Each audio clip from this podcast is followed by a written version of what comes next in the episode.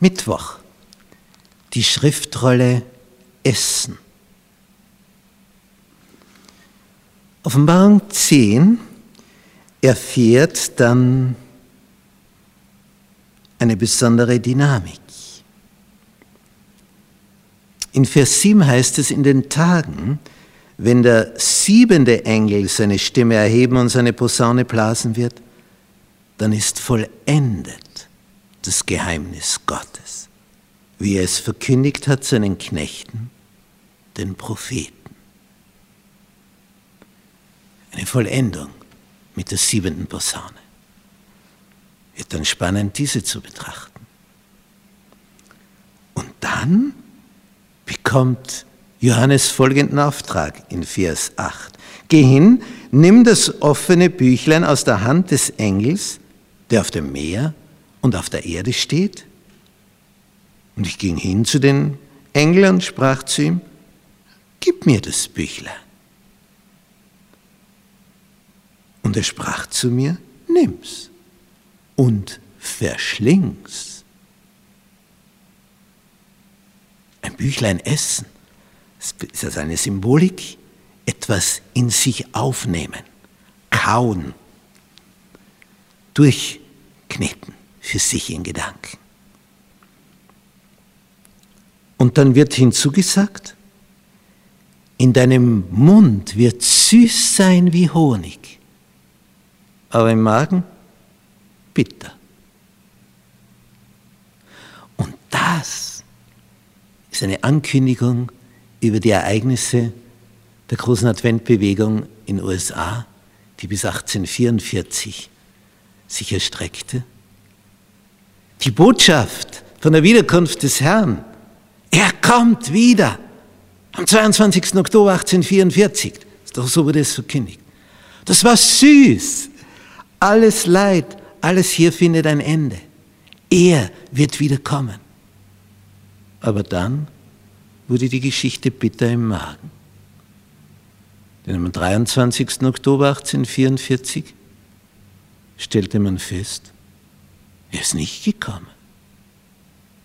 Das wiederum führte dann zu der Erkenntnis, im himmlischen Heiligtum das ja existiert und das man bis dorthin überhaupt nicht festgestellt hat, dass es das gibt. Dabei ist es das Zentrum des Universums, um das alle anderen Galaxien kreisen, um den Thron Gottes, das himmlische Heiligtum, der Thron Gottes.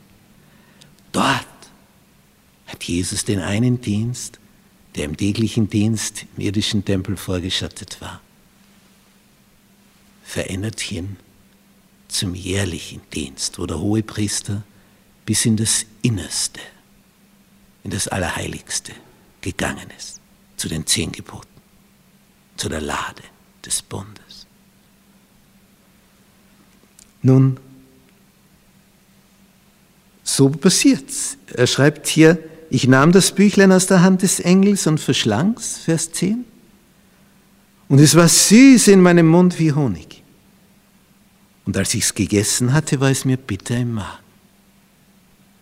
Es ist genauso gekommen. Und mir wurde gesagt, du musst abermals weiß sagen. Von Völkern, Nationen und Sprachen und vielen Königen.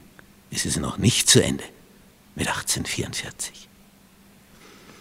Und dann geht es weiter die Stunde des Gerichts ist seitdem gekommen. Es findet ein Vorwiederkunftsgericht statt, dass wenn Jesus wiederkommt mit seinen Engeln, klar ist, wer im Buch des Lebens ist. Wer abgeholt wird bei der Wiederkunft Jesu. Und dazu wird etwas geprüft, überprüft. Wir lesen das in Kapitel 11, Vers 1 und 2. Es wurde mir ein Rohr gegeben, einem Maßstab gleich, und mir wurde gesagt, steh auf, misst den Tempel Gottes und den Altar und die dort anbeten. Aber den äußeren Vorhof des Tempels lass weg, miss ihn nicht, denn er ist den Heiden gegeben, und die heilige Stadt werden sie zertreten 42 Monate lang. Das sind dreieinhalb Jahre oder 1260 Tage. Und nach dem Tag-Jahr-Prinzip, 1260 Jahre von 538 bis 1798 nach Christus.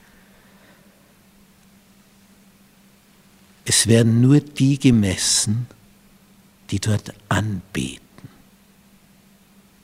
Die anderen kommen nicht einmal in Betracht als Kandidaten.